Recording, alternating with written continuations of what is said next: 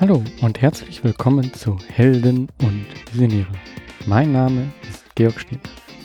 Dieser Podcast ist für Helden und Visionäre und erzählt wahre Geschichten von Menschen, die etwas bewegen. Er zeigt dir Wege zur sinnvollen Arbeit und deiner eigenen sozialen Unternehmung.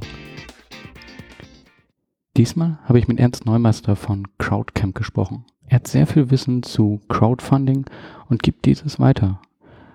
Und wie du dieses Wissen nutzen kannst, um deine Community aufzubauen, das erfährst du in diesem Podcast. Viel Spaß. Hallo Ernst. Hallo Georg. Wir haben uns hier jetzt im Social Impact Lab in Duisburg zusammen hingesetzt äh, und wir hatten vorher einen tollen Workshop zum Thema Crowdfunding und das ist so ein Thema, was dich auch sehr umtreibt. Ähm, du hast ähm, das Crowdcamp gegründet und kannst da vielleicht gleich was zu sagen, aber ich finde es erstmal wichtig, so ein bisschen was von dir selber zu erfahren. Wie bist du dorthin gekommen, wo du jetzt bist? Mhm. Ähm, gut, da muss ich ein klein bisschen ausholen. Also ich bin eigentlich Lehrer. Da sind Menschen immer überrascht, wenn ich das äh, mit aufbringe. Und ähm, ja, zum Crowdfunding bin ich eigentlich gekommen, als ich ähm, am Ende meines Studiums war und in ein Gründungsprojekt äh, mit reingeraten bin, beziehungsweise mitgegründet habe, ein Sozialunternehmen namens Fernopoli. Ähm, wir haben versucht, äh, eine faire Alternative für Amazon und eBay zu etablieren und fair bedeutete auch eben, dass wir ja auf Investoren und ähm, irgendwie externe große Geldgeber verzichten wollten, die uns hineinreden. Und dann war für uns ganz schnell klar, okay, wir versuchen Crowdfunding zu machen und das Ganze eben auf die Schultern der Crowd, einer Crowd zu stellen, vieler, vieler Menschen, die uns finanziell mit dem Projekt unterstützen. Und ähm, genau so bin ich im Endeffekt ähm, zum Crowdfunding gekommen. Wir haben dann erst eine kleine Kampagne gemacht und dann größere Kampagnen und unsere größte, da haben wir mal 208.000 Euro eingenommen. Das war Anfang 2013 und damals ähm, ja eine der größten Kampagnen, die bisher in Deutschland gelaufen waren. Und ähm, ja, im Nachgang war ich dann oft als derjenige, der im Team für die Kampagnen verantwortlich war, oft derjenige, der anderen Sozialunternehmen und eben Unternehmern und Unternehmerinnen äh, dann Tipps gegeben hat. Und wir, also wir haben versucht, unser Wissen weiterzugeben, was wir gesammelt haben. Da war ich sehr oft in dieser Position und so bin ich dann ja, im, über Umwege dann auch zum Crowdcamp äh, gekommen, wo ich im Endeffekt eine Beratungsfirma gegründet, gestartet habe, die ja, Projektmachern und Macherinnen hilft, ähm, dass ihre Ideen nicht am Geld scheitern und ähm, Crowdfunding als eine Option näher bringt. Mhm. Mit Fernopoli, wann war das so? Das war Ende 2012 oder Mitte 2012. Mhm. Also von der Idee, die Idee gab es Anfang 2012, dann bin ich so Mitte 2012 dazugestoßen als einer der ersten und ähm, das erste Crowdfunding haben wir dann im Herbst 2012 gemacht. Mhm. Genau. Aber da, da, war Crowdfunding in Deutschland noch gar nicht so groß, oder? Mm, na, die erste Plattform ist 2010 online gegangen mhm. und es ist natürlich immer größer geworden, mhm. aber so, ähm, sag ich mal, sechsstellige Beträge einzusammeln mhm. war schon durchaus äh, ein großer Erfolg und auch okay. noch eine Besonderheit. Ähm, wie gesagt, wir waren dann auch lange Zeit also auf, auf Startnext, der größten deutschen Plattform, die bis dahin gelaufen, erfolgreichste gelaufene Kampagne. Ähm, mittlerweile zum Glück vom Thron gestoßen worden. Gibt es viele andere gute Kampagnen, die sehr erfolgreich waren. Ähm, genau, aber damals war das noch schon noch so ein kleines Novum und vor allen Dingen auch, und da haben wir, glaube ich, äh, viel auch inspiriert im sozialunternehmerischen Bereich, äh, konnten wir einfach zeigen, dass man mit einer sozialen Idee durchaus auch, ähm, wenn man sie gut transportieren kann und seine Zielgruppe erreicht, durchaus auch ähm, signifikante Summen äh, einsammeln kann, um wenigstens die ersten Schritte zu gehen. Ne? Ähm, ja. Und ja, wie du das dann als erstes gemacht hast, woher hast du dein Wissen damals äh, mhm. dir geholt? Ähm, also erstmal muss man da noch sagen, natürlich, ich kann mir den Erfolg auf keinen Fall alleine auf die Fahnen schreiben. Wir waren ein großes Team und sind Crowdfunding gemeinsam angegangen. Da haben wir erstmal sehr viel, sag ich mal, ja, vielleicht Crowdwissen äh, zusammen in einen Topf geworfen, ne, was wir irgendwie hatten aus Marketing, aus dem, aus der Kommunikation, aus Pressearbeit und so weiter. Ähm, da, das war auf jeden Fall super wichtig, dass wir so ein äh, diverses Team auch hatten. Und ansonsten haben wir, habe ich dann auch ganz, ganz viel einfach gelesen, was es gab. Von den großen amerikanischen Plattformen gab es äh, Leitfäden, Hinweise, Tipps und Tricks. Ähm, es gab, ähm, jedenfalls kannte ich, habe ich damals keins gefunden, keine Bücher oder so zur Thematik. Das ist jetzt auch anders. Da gibt es ganz, äh, auch ganz gute Sachen, ähm, die das gut, ähm, sag ich mal, mal zusammenfassen, die wichtigsten Sachen ähm, und Dinge, die man beachten sollte.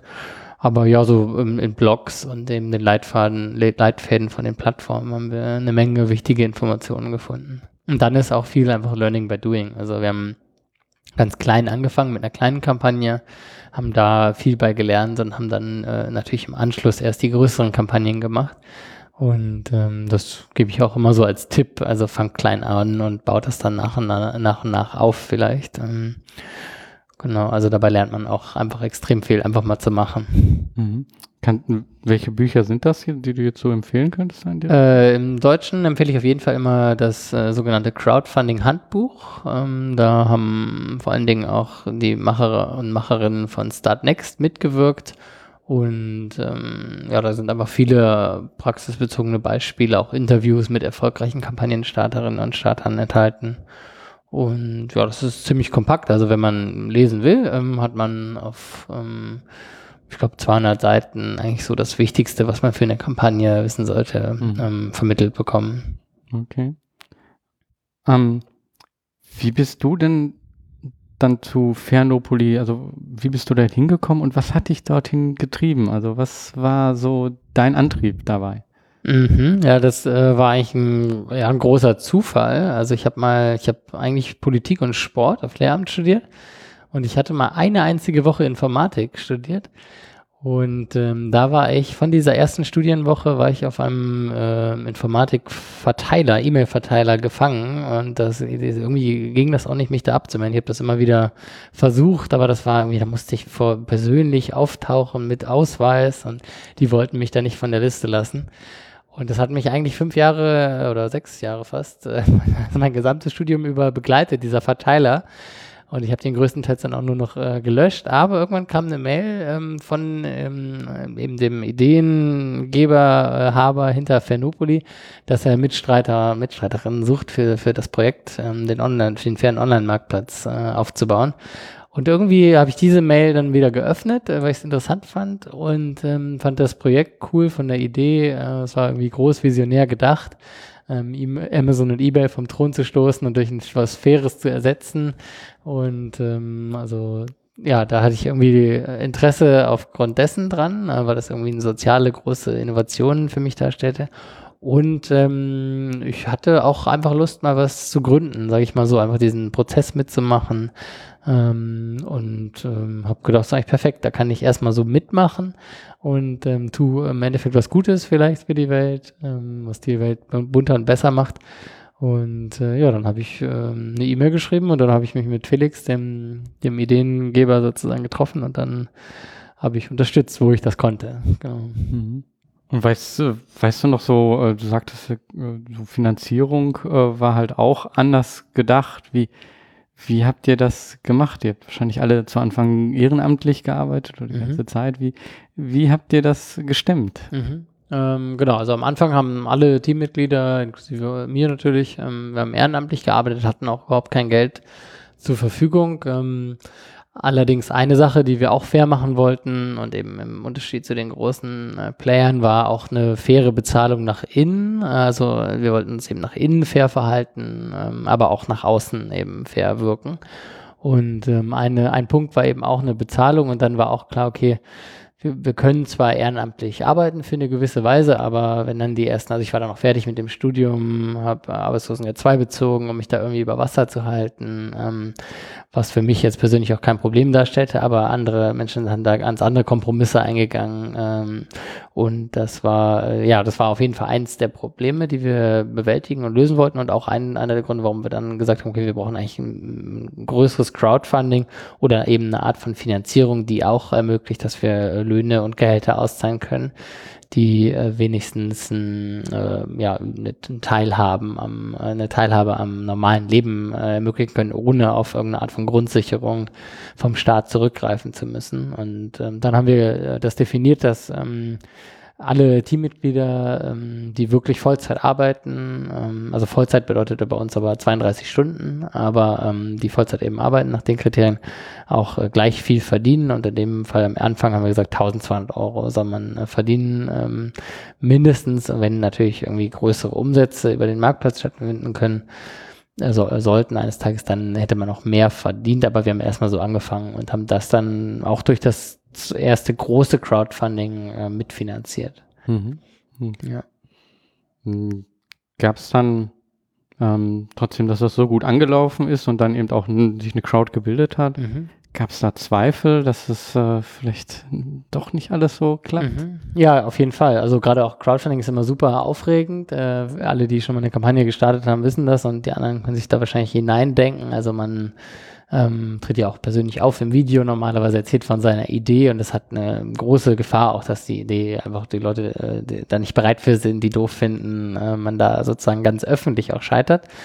Ähm, da gab es ja klar gab es große Zweifel und äh, sag ich mal Aufregung, Ängste, äh, was passiert eigentlich, ne, wenn jetzt da gar keiner unterstützt. Und ähm, ja, das äh, das, ähm, das, zum Glück sind wir dann eines Besseren belehrt worden und haben dann immer wieder Menschen gefunden, die uns eben auch ähm, finanziell unterstützt haben, neben all dem Ideellen, äh, was uns irgendwie zugetragen wurde, wie Menschen uns einfach mit Ideen oder auch ähm, Skills unterstützt haben, dann eben auch äh, finanziell ein bisschen auf die Beine geholfen haben. Mhm. Ja. Ähm, Gab es auch andere, die gesagt haben, was macht ihr denn da eigentlich? Äh, also Kritik ja, klar, Kritik gab es auch, also insbesondere am Modell. Also wir wollten eben ein faires Unternehmensmodell auch vorleben, haben beschlossen, uns als Genossenschaft zu gründen, was jetzt auch nicht so mega verbreitet ist. Ähm, da gab es natürlich auch viel Kritik, auch am Geschäftsmodell. Ist das überhaupt möglich, mit ähm, dann doch so wenig Kapital ein Plattform-Geschäftsmodell auf die Beine zu stellen? Ähm, da gab es sehr viel Kritik auch, ähm, auch konstruktive Kritik, die wir auch sehr ernst genommen haben und versucht haben, Lösungen zu finden. Ähm, ja, das äh, gab es natürlich schon. Mhm. Du bist jetzt nicht mehr aktiv ähm, mhm. in dem Projekt. Mhm. Äh, wie hat sich das so entwickelt und wie war dann der Schritt für dich von dem Projekt äh, zu deinem nächsten äh, mhm. Aufgabe? Mm, also das hat sich folgendermaßen entwickelt. Ich war, ähm, wie gesagt, äh, ab der ersten Stunde eigentlich dabei, äh, habe auch Feuer oder bin auch immer noch Feuer und Flamme für das Projekt habe dann, ähm, wie das in so einer Gründungsphase vielleicht auch so ist, äh, so ein bisschen als Allrounder von bis alles gemacht. Also ich habe da mal selbst mal an der Homepage rumprogrammiert, ohne irgendwas äh, da irgendwie äh, wirklich Fähigkeiten zu besitzen, über ähm, Vorstellungsgespräche geführt, über also dann irgendwie die Gründung der Genossenschaft vorangetrieben, mich um rechtliche Dinge gekümmert, äh, Termine beim Notar wahrgenommen. Also wirklich äh, alles ähm, sozusagen, wo, wo Bedarf bestand, begleitet und äh, mich reingefuchst, äh, Dinge gelernt. Und ich sag mal, das war auch eine sehr interessante Phase. Und ich habe dann aber ziemlich, oder was heißt ziemlich schnell, ich habe dann irgendwann gemerkt, als wir ähm, tatsächlich soweit waren, online gehen konnten, also wir hatten dann Programmierer auch mit im Team, die, die äh, dann die Plattform weiterentwickelt haben und irgendwann war es dann halt soweit, okay, jetzt können wir eigentlich launchen, heute ist es soweit, heute gehen wir äh, online.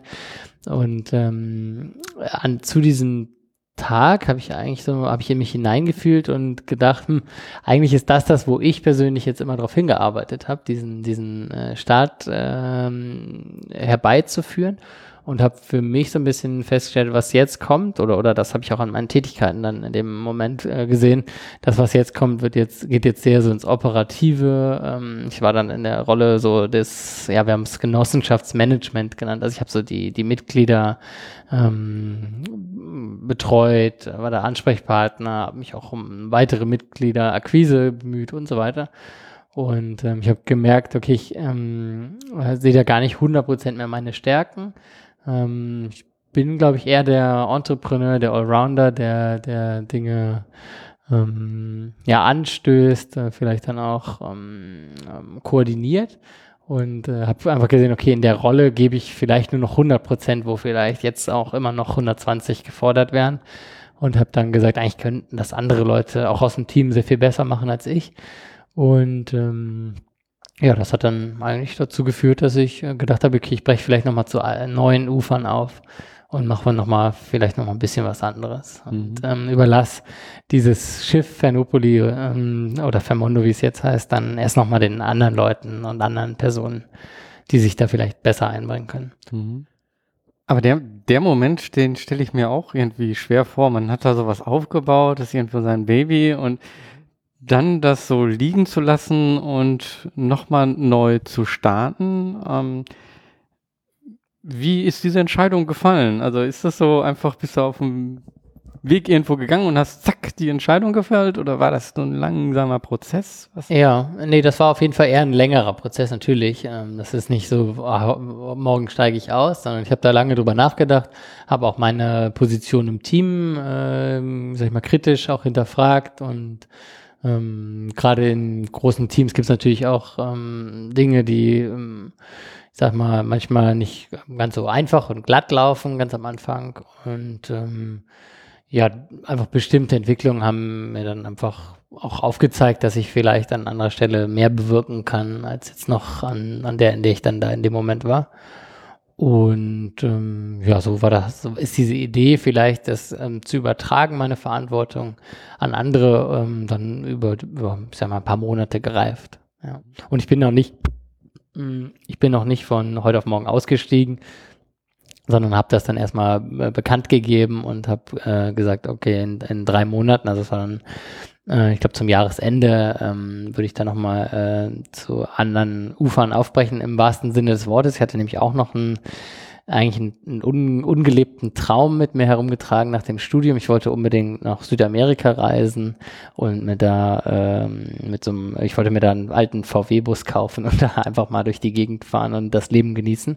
Und dieser, diesen Traum, sag ich mal so, den hatte ich auch einfach immer wieder aufgeschoben, einfach dadurch, dass ich äh, dann direkt nach dem Studium mit Fenopoli begonnen hatte.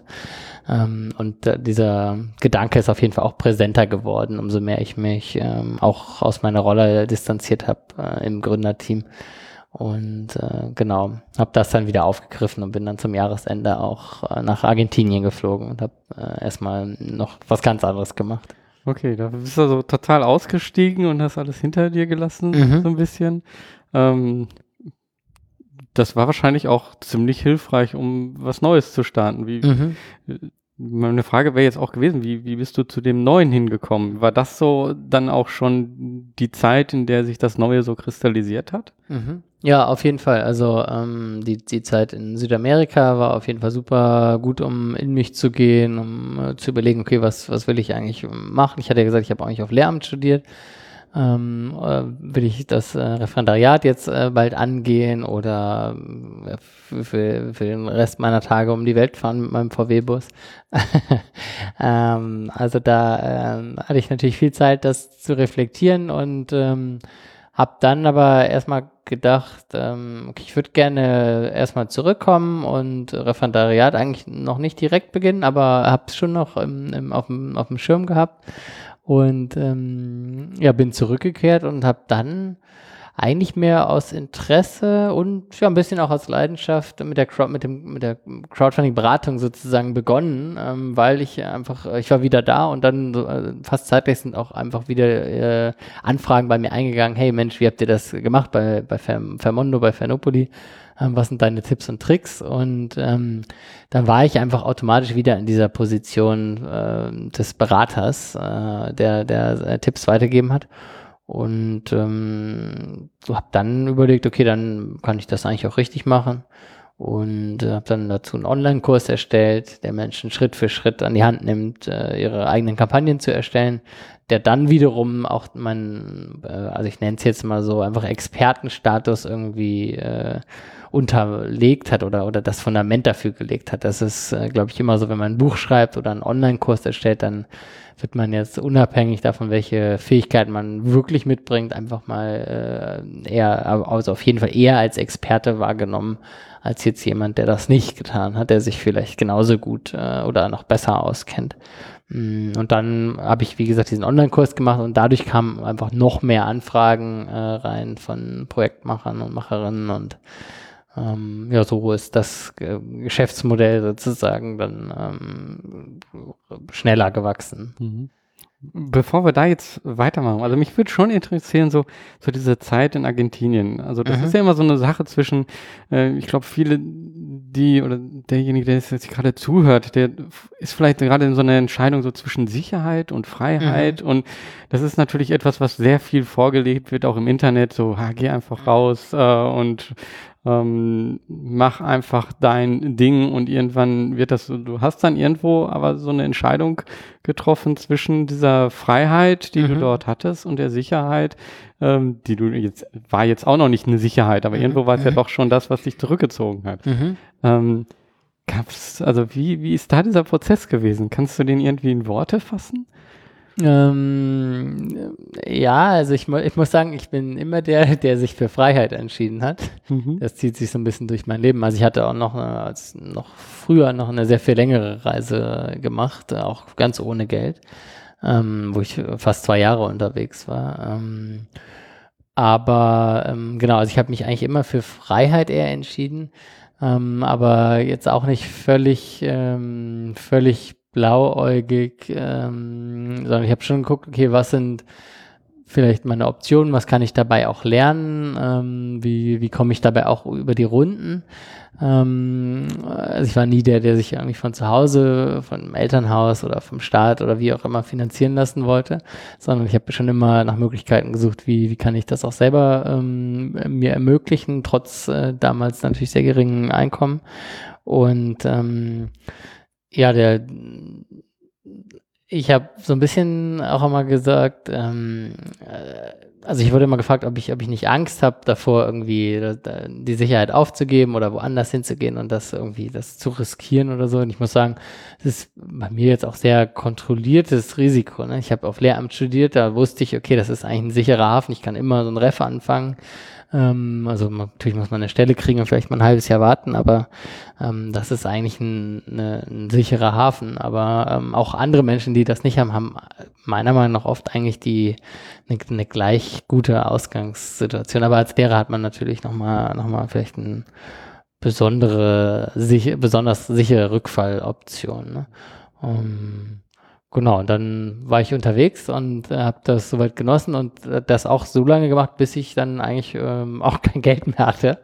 Bin dann zurückgekehrt ähm, und habe dann ja eigentlich auch gedacht, äh, okay, ich kann jetzt die ganz sichere Nummer machen und äh, das Referendariat beginnen. Oder ich probiere einfach erst äh, vielleicht äh, finanziell unabhängig zu sein durch was Eigenes, was ich äh, starte. Und das hat mich sehr viel mehr gereizt, weil ich immer das Gefühl hatte, ich will gerne aus freien Stücken an die Schule und unterrichten und nicht irgendwie, weil ich das machen muss oder äh, getrieben bin durch äh, materielle Zwänge. Also ich wollte, hatte immer das Gefühl, gute Lehrer sind auch da, weil sie freiwillig da sind und sich dem, das ist ja natürlich auch ein sehr stressiger Job, ähm, den man sich freiwillig ausliefert und nicht, weil man, weil das irgendwie die einzige Option ist im Leben, die man hat. Genau, das war mir sehr wichtig. Aber auch das äh, geht mit diesem Freiheitsgefühl einher, dass ich aus freien Entscheidungen und freien Stücken äh, dann in die Schule, äh, wenn überhaupt, also später aus freien Stücken in die Schule zurückgehen wollte. Mhm. Und ja, dann bist du zurückgekommen, hast direkt äh, Anfragen gehabt und äh, bist dann so rein gerutscht, hast dann also eins zu eins wahrscheinlich äh, direkt beraten. Und äh, wie hast du dann so diese, die, den Aufbau gemacht, zu sagen, okay, ich mache jetzt nicht nur einfach weiter eine eins zu eins Beratung, sondern ich versuche das halt äh, zu digitalisieren, versuche darüber halt äh, mir vielleicht auch ein passives Einkommen ähm, zu Mhm, erzeugen. mhm. Wie, wie kam es da? Hattest du schon das, solche Modelle schon vorher gesehen? Äh, ja, ähm, ich hatte das Glück, bei Günter Faltin äh, eine Vorlesung zu machen. Ähm, also Kopfschläg Kapital kennen ja vielleicht auch einige deiner Hörer äh, und Hörerinnen und ähm, habe bei Herrn Faltin eine Vorlesung zum Thema Entrepreneurship äh, gemacht, wo, wo ich auf jeden Fall viele Inspirationen mitgenommen habe, also das Gründen in Komponenten und so weiter, was mein Denken dahingehend auf jeden Fall stark beeinflusst hat. Ähm, und ähm, ja, ich sag mal, die Vier-Stunden-Woche von Tim Ferriss habe ich auch mehr als einmal gelesen. ähm, mag man jetzt halten wa- davon, was man möchte. Mich hat es auf jeden Fall in bestimmten äh, Weisen sehr inspiriert, auch ähm, irgendwie mir ein Geschäftsmodell zu überlegen, wo ich meine Arbeitszeit von meinen Einnahmen entkoppeln kann. Äh, du nennst es äh, passives Einkommen. Äh, klar, das war ein bisschen der Versuch, wobei ich dann auch schnell festgestellt habe, wie wahrscheinlich viele, die das ausprobieren, dass das nie so passiv ist, wie man das liest oder das denkt, aber das auch gar nicht, wenn man dann dabei ist, auch gar nicht mehr der Wunsch ist. Also jetzt alle Arbeit, die ich jetzt mache, ähm, fühlt sich eigentlich in den seltensten Fällen an wie, wie harte Arbeit, sondern eigentlich ähm, macht mir alles, was ich mache, total viel Spaß. Und als Nebenprodukt habe ich das große Glück, damit äh, genügend Geld zu verdienen, um meinen Lebensunterhalt äh, zu bestreiten. Und ähm, ja, dann habe ich natürlich geguckt, okay, was für Modelle eignen sich da sehr viel besser als die 1 zu 1 Beratung. Und dann war ganz klar, okay, ich, ähm, digitale Produkte im Bereich Crowdfunding ähm, machen auf jeden Fall, also dachte ich jedenfalls, so meine Prämisse machen Sinn, werden sich verkaufen. Hab dann auch ähm, ohne großen Modelltest oder so zu machen ähm, oder Markttest zu machen, habe dann einfach auch den, den Kurs erstmal erstellt auf eigene Kosten und ähm, ja, den gelauncht, auch ein bisschen blauäugig und habe gleich ziemlich viele Verkäufe gehabt. Also ich war selber überrascht. Beim ersten Launch hatte ich irgendwie gleich, ich glaube, 15 Anmeldungen oder 20 Anmeldungen, weiß jetzt gar nicht mehr genau. Mhm. Und war selber überrascht, weil ich gar nicht so viel Werbung und Marketing dafür gemacht hatte. Und dachte, ja, wow, super, das äh, ähm, funktioniert ja tatsächlich. Und dann, dann ist natürlich ein echt tolles Gefühl, wenn man irgendwie morgens aufwacht und sieht, man hat eine E-Mail bekommen und sieht, man hat einen Kurs verkauft und beim Schlafen äh, jetzt zum Beispiel mal 200 Euro ver äh, verdient, was jetzt mhm. mein Kurs äh, dann anfänglich gekostet hat. Mhm.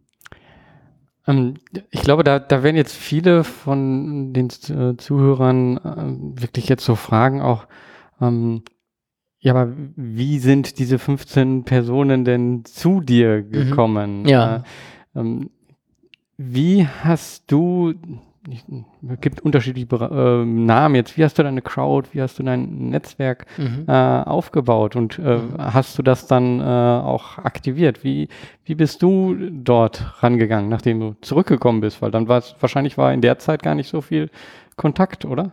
Genau, da war eigentlich ziemlich wenig Kontakt. Ähm, ich habe dann, ja, klassisch erstmal mir eine Facebook-Fanpage angelegt, angefangen mit einem E-Mail-Verteiler aufzubauen und habe einfach angefangen zu kommunizieren, dass ich das mache. Also ich habe einfach nur gesagt, hey, ich, ich überlege diesen Kurs zu machen. Ähm, tragt euch hier ein, wenn ihr Interesse habt oder liked die Page, wenn das interessant für euch sein könnte und habe das einfach nur angefangen zu kommunizieren und habe dann auch ähm, ja sowas wie wie Content Marketing, aber auch im, eigentlich im, im geringen Rahmen im Crowdfunding-Bereich angefangen. Ich habe ein paar Blogposts geschrieben, äh, um Tipps und Tricks einfach so gegeben und ehrlich gesagt muss ich zugeben, ich habe das nie so wirklich getrackt, aber da, ich habe das Gefühl, darüber kommen, das rankt eigentlich ganz gut manche Sachen, also wenn man irgendwie Crowdfunding-Video-Tipps oder so eingibt, also eher so Longtail-Keywords, mhm. äh, dann ähm, kommt man auf jeden Fall auch bei meinem Blog raus, also bei crowdcamp.de und ähm,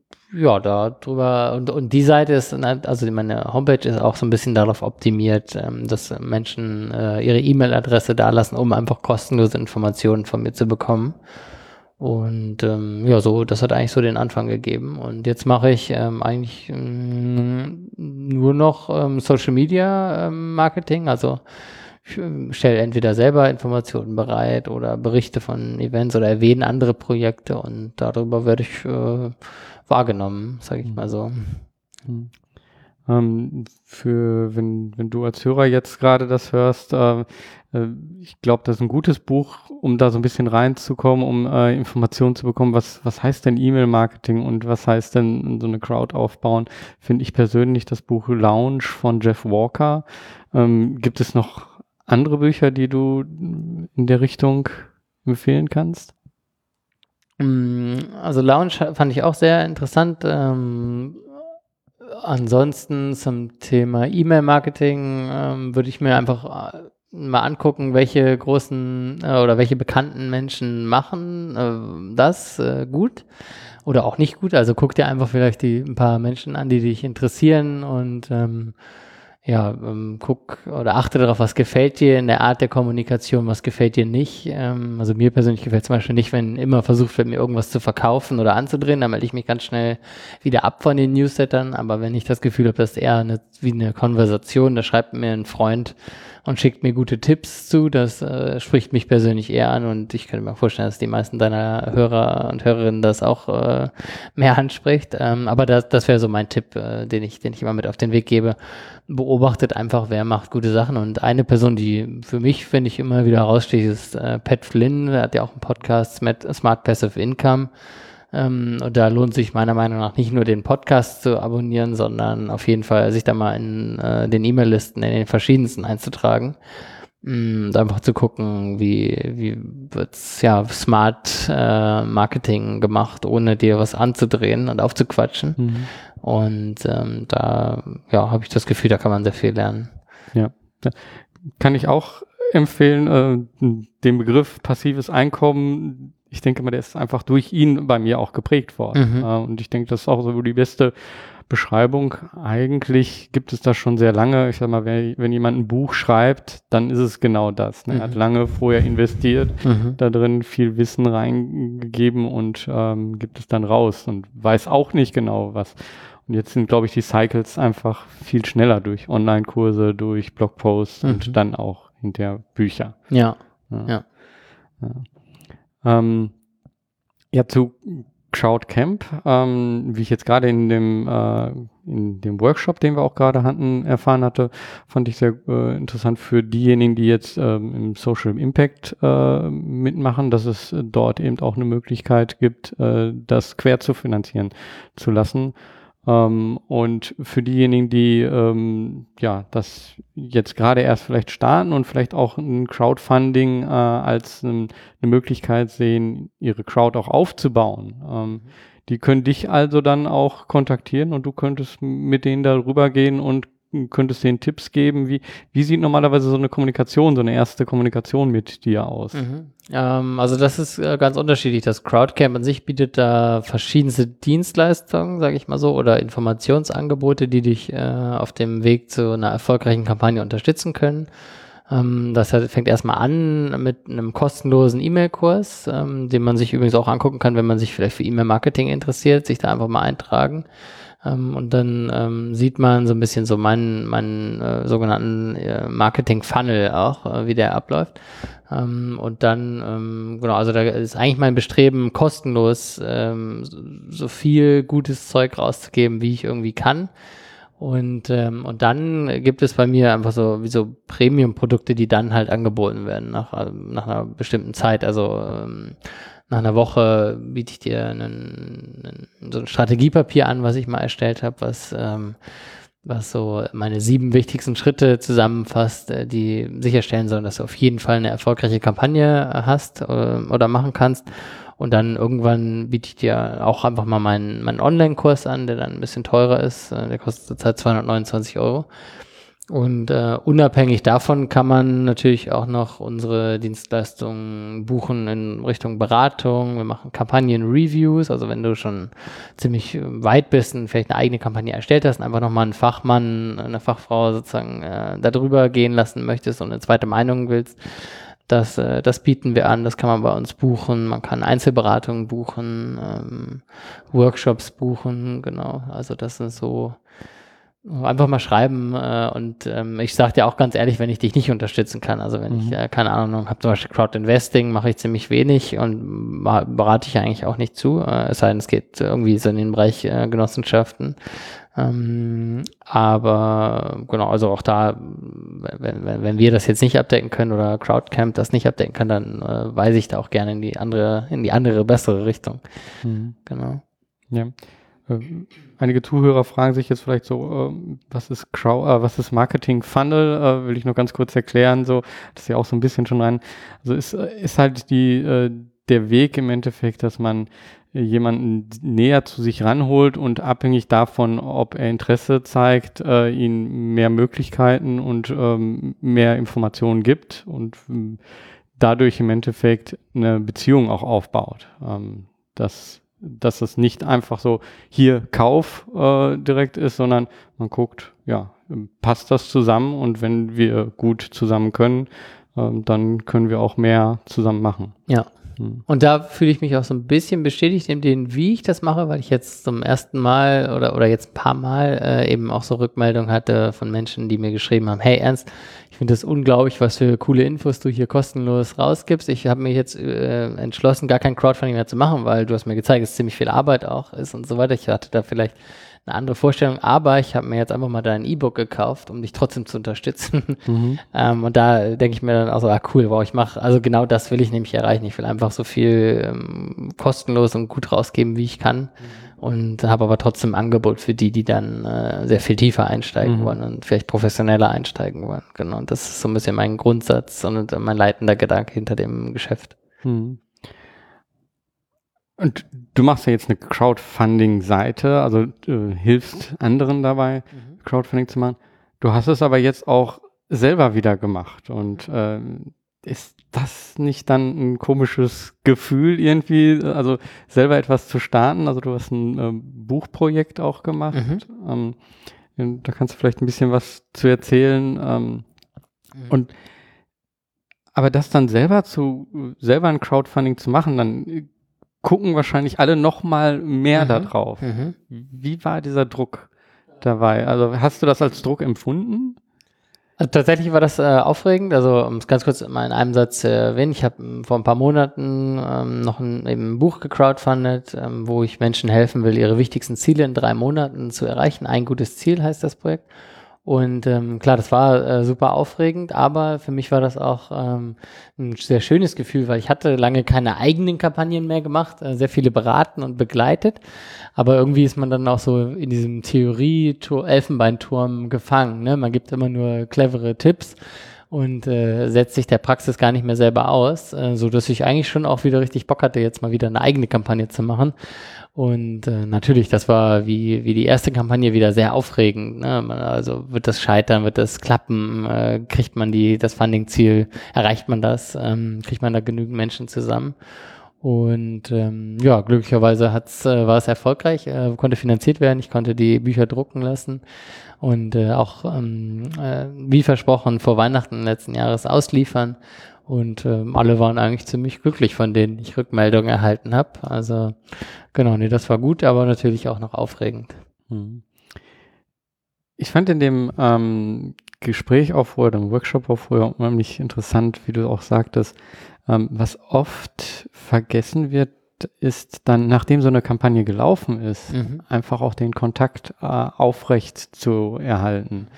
Ähm, wie machst du das? Kannst du da vielleicht Tipps geben? Was, mhm. Weil ich glaube, ist das nicht auch ähnlich zu dem, ist eine Vermutung zu dem, wie das vor der Kampagne ist? Also äh, nach der Kampagne ist wiederum vor der Kampagne? Mhm. Kann man das so Ja, auf jeden Fall, das sage ich auch oft.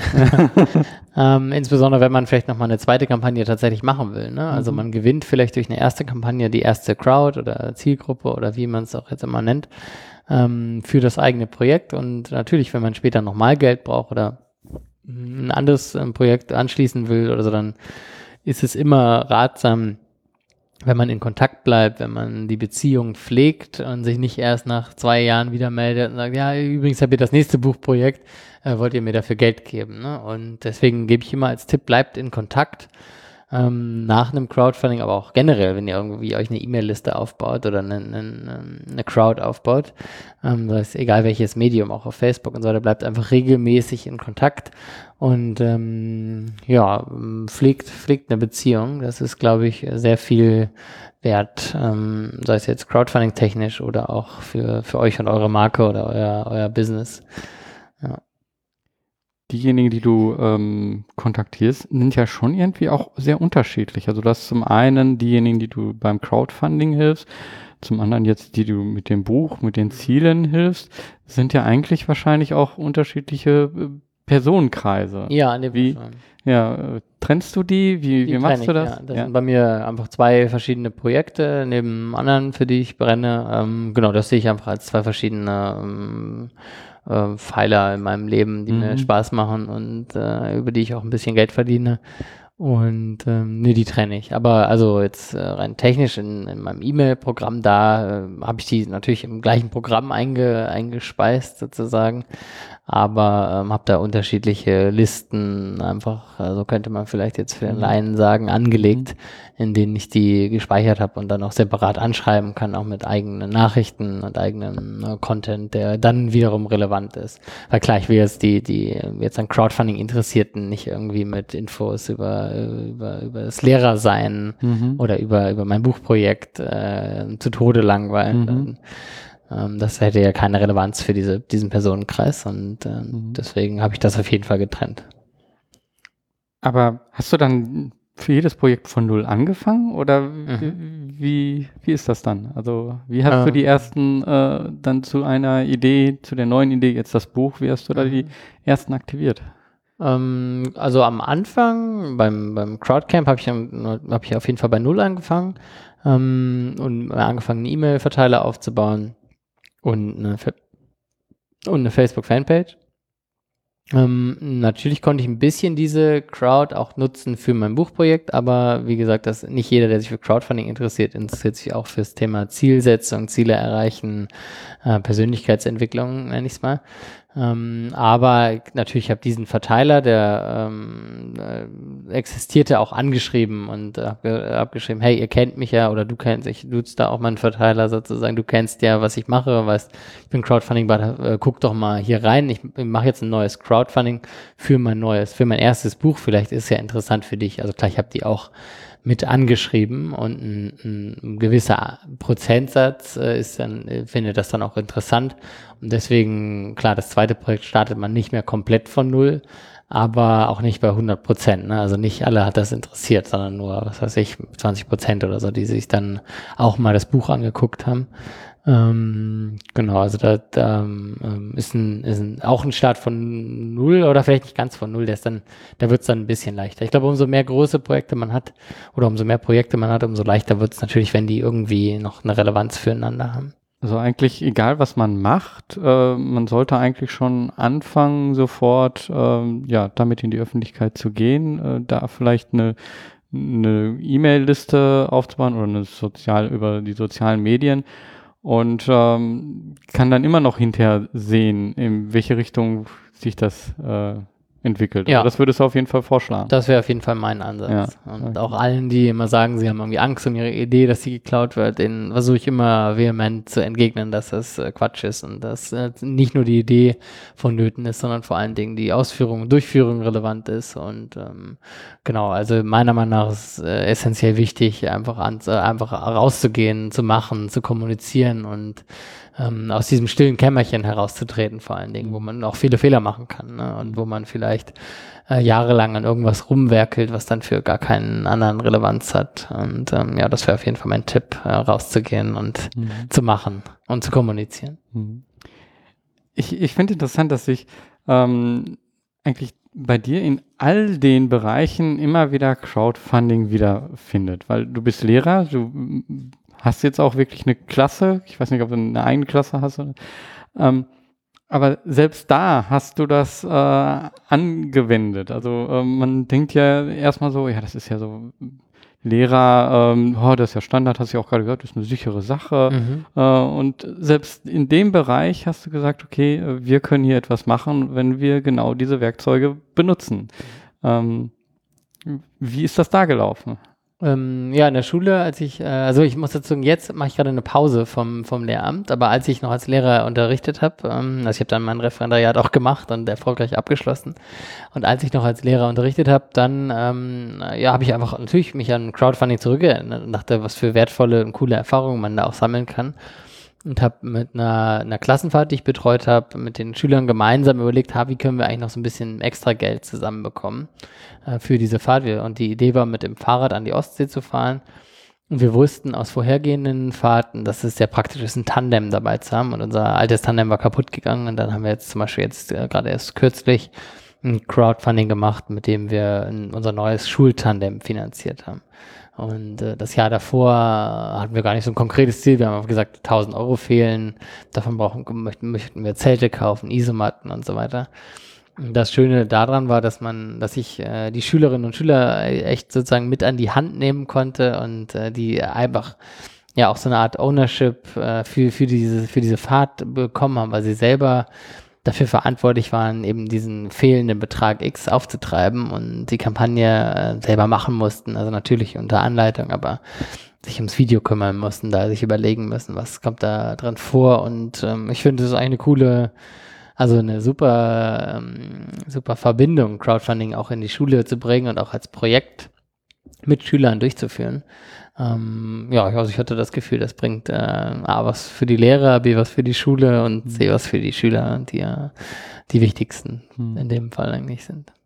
Ich glaube, was, was, was, ich glaube, was man da sieht, ist, dass es ähm, vieles von dem, was Crowdfunding ist, auch wirklich einer bestimmten Anleitung folgt, einem bestimmten Ablauf folgt. Und wenn man diese Zusammenhänge äh, versteht, dann, dann ist die Wahrscheinlichkeit, äh, ein Crowdfunding ähm, erfolgreich zu machen, ähm, viel größer. Mhm. Ähm, also ich glaube, es gibt immer noch viel zu wenig Bereiche, in denen das genutzt wird und mhm. auch dieses Wissen sich geholt wird vielleicht auch. Mhm. Mhm. Ja. Ähm, in, den, in diesen ganzen unterschiedlichen Projekten, ähm, du hast, ja, da spiegelt sich jetzt auch nochmal wieder etwas wieder, ähm, zwei Sachen, glaube ich, kommen immer wieder bei dir raus. Äh, das eine ist in Crowdfunding und das andere äh, ist, dass du dein Wissen weitergeben äh, willst. Und du hast am Anfang erzählt, dass du sogar das auch im Bereich äh, Lehrer äh, werden äh, machst. Was, was kannst du da? Was machst du da? Wie hilfst du da weiter? Ja, ähm, für, für Lehrer habe ich eigentlich während meines Referendariats schon einen, auch einen Online-Kurs, einen kostenlosen Online-Kurs ähm, erstellt der auch den Namen trägt und der sagt, glaube ich, sehr gut, was ich da verfolge, was erzähle. Also das heißt äh, Ref, also oder Ref, wie Referendariat, survival.de. Und äh, darum geht es einfach, Überleben im Referendariat. Ähm, und das ist auch so die Message, die ich in diesem Kurs versuche, anderen sehr häufig leider sehr gestressten Referendarinnen und Referendaren mit an die Hand zu geben, dass ähm, ja, man sich trotz dieser besonderen Situation, in der man im Referendariat ist, ähm, ja, sich auch mal innehalten muss, mal achtsam mit, mit seiner Arbeit und Zeit umgeht, dass man sich auch auf Erfolge konzentriert, auch wenn man sehr viele Misserfolge gespiegelt bekommt, äh, einfach durch das System, wie das Referendariat aufgebaut ist, sehr defizitorientiert, man soll ja auch was lernen, ähm, ähm, genau, aber was halt bei vielen äh, Referendarinnen und Referendaren sehr viel Stress auslöst, dem wollte ich ähm, gegen, äh, eben entgegenwirken.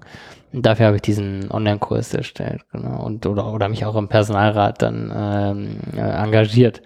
Und ja, du hast recht, das ist äh, ein so ein Ding, was, äh, ja, wo man vielleicht auch sieht, okay, ich, auch wenn ich jetzt nicht als Lehrer arbeite, irgendwie bin ich im Herzen irgendwie immer Lehrer. Ich versuche eigentlich immer das äh, ja weiterzugeben und auch aufzubereiten ähm, auf eine Art und Weise, mit der ich potenziell auch viele Menschen erreichen kann, die ich äh, also jetzt in Person gar nicht unbedingt erreichen könnte. Und deswegen finde ich auch Online-Kurse so interessant, weil da, da kannst du rein theoretisch kann ich ja, kannst ja tausende Referendare oder Crowdfunder oder Menschen, die sich für Persönlichkeitsentwicklung interessieren, erreichen mit dem Angebot, was ich digital zur Verfügung stelle. Und das finde ich auf jeden Fall sehr interessant auch da an der, an dieser digitalen äh, Welt und Szene. Mhm. Jetzt hast du so viele unterschiedliche Dinge auch gemacht. äh, Gibt es trotzdem vielleicht einen so einen besonderen Moment, wo du sagst, so, äh, wow, da, daran habe ich gemerkt, so, das lohnt sich alles, was ich mache. Mhm.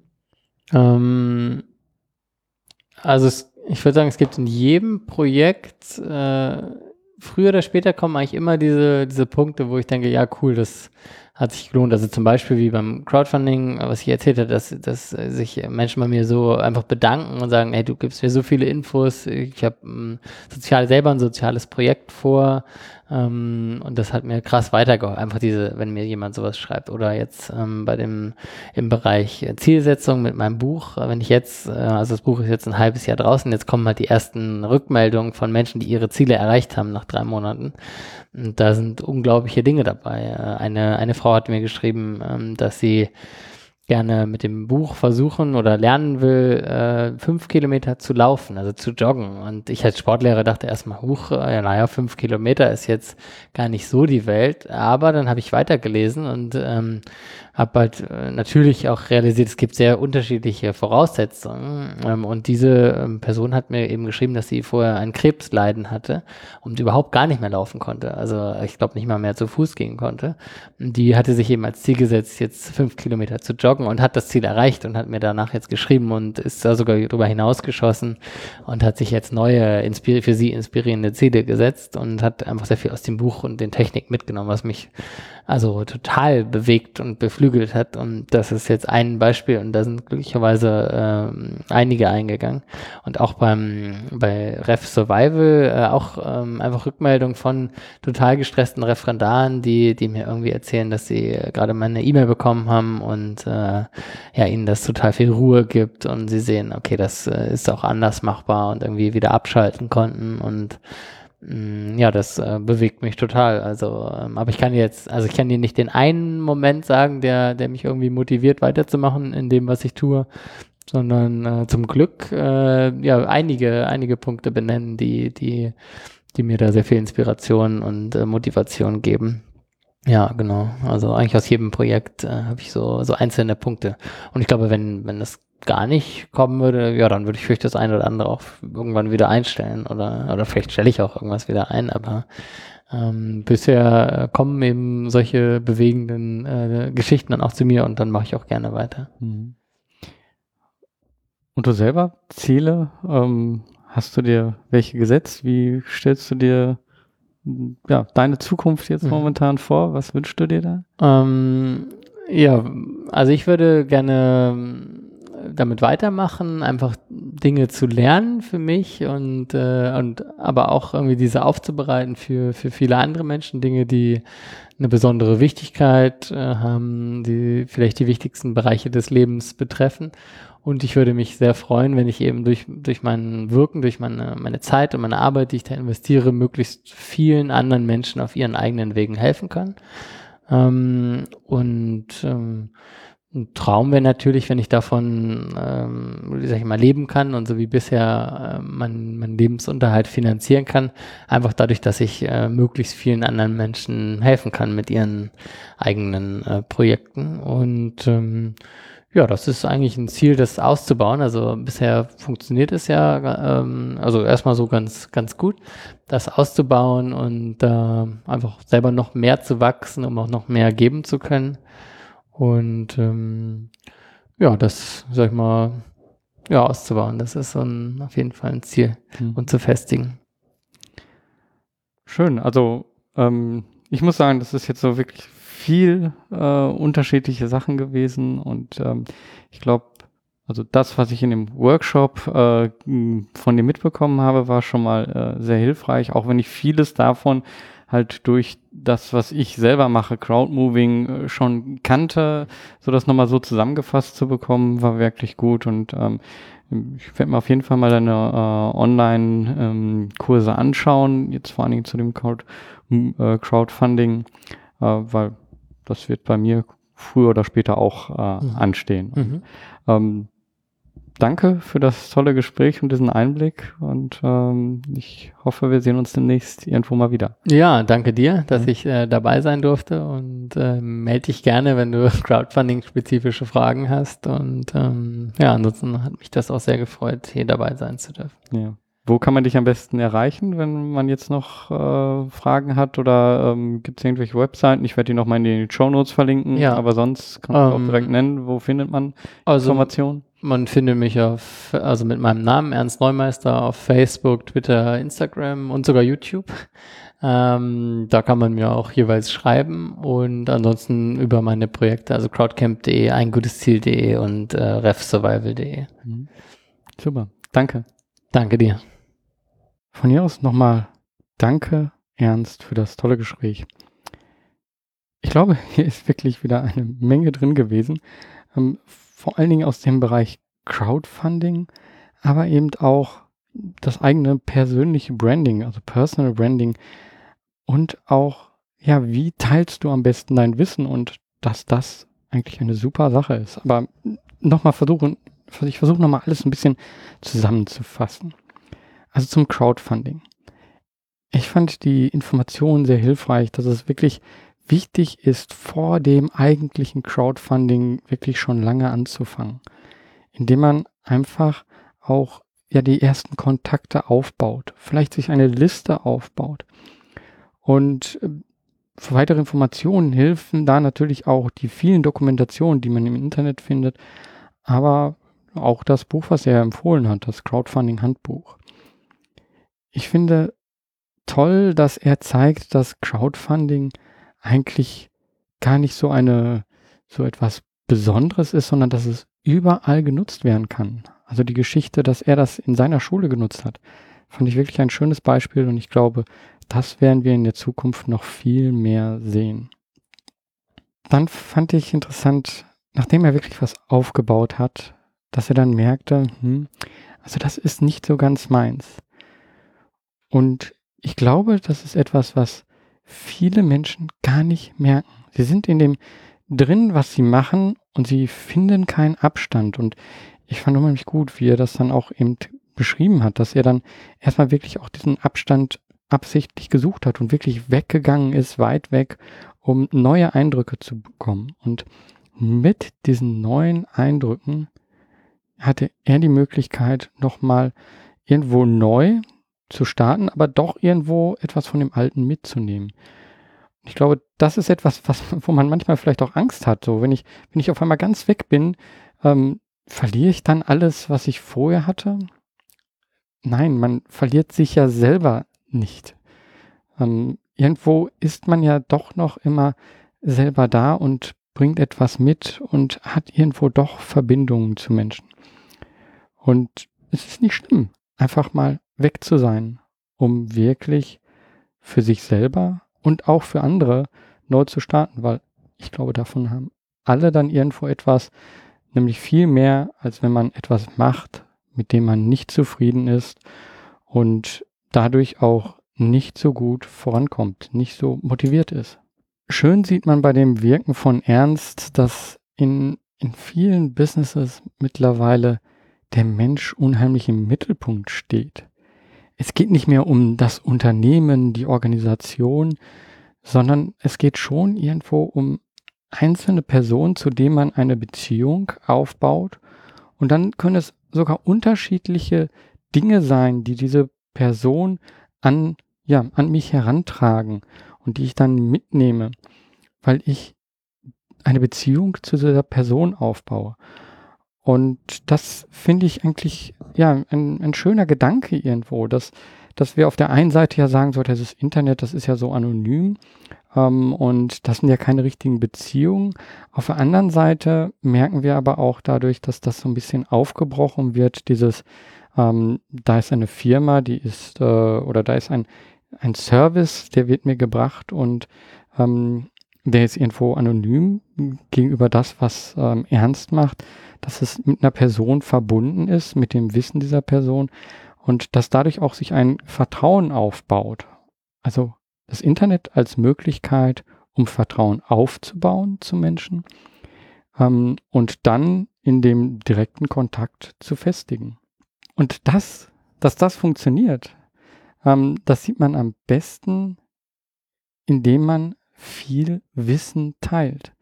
Weil genau das ist ja etwas, was ähm, eine Beziehung herstellt. Wenn ich jemand bin, der etwas kann und etwas weiß und das weitergebe und das gegebenenfalls sogar kostenlos weitergebe erstmal, und das ist auch wichtig, dass man das kostenlos weitergibt, dann kann ich eine Beziehung aufbauen.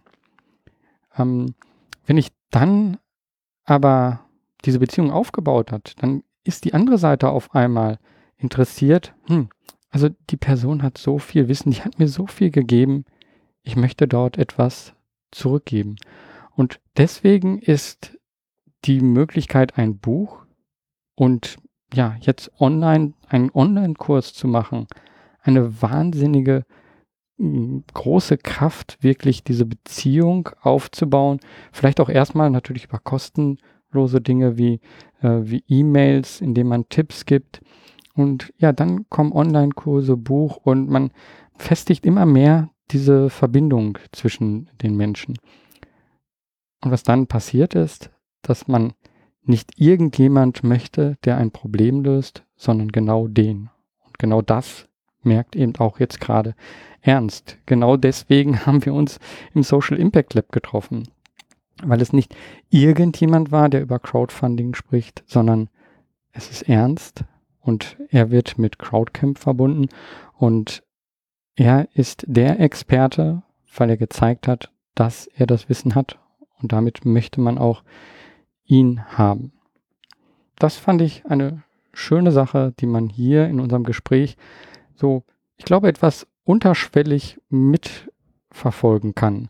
Für diejenigen, die sich halt noch nicht über ähm, ja, Online-Marketing und ähnliches informiert haben, ist das vielleicht gar nicht so offensichtlich. Deswegen habe ich das jetzt hier nochmal so ein bisschen herausgearbeitet, damit da vielleicht ein Auge für da ist. Über das Internet Menschen verbinden, viel Wissen weitergeben, dazu, dadurch äh, persönliche Beziehungen aufbauen, die dann wiederum dazu führen, dass man selber als Person gefragt wird und einen Beitrag dann liefern kann, indem man jemanden ganz spezifisch hilft. Denk du mal darüber nach, wie kannst du das in deinem sozialen Business einbauen? Wie kannst du das nehmen, um selber Beziehungen aufzubauen? Ich hoffe, du findest dort Möglichkeiten, weil ich glaube, dass es dich voranbringen wird. Deswegen wünsche ich dir viel Erfolg damit. Mach was, beweg was. Dein Georg Stäbler. Und natürlich würde ich mich riesig freuen, wenn du diesen Podcast bewertest.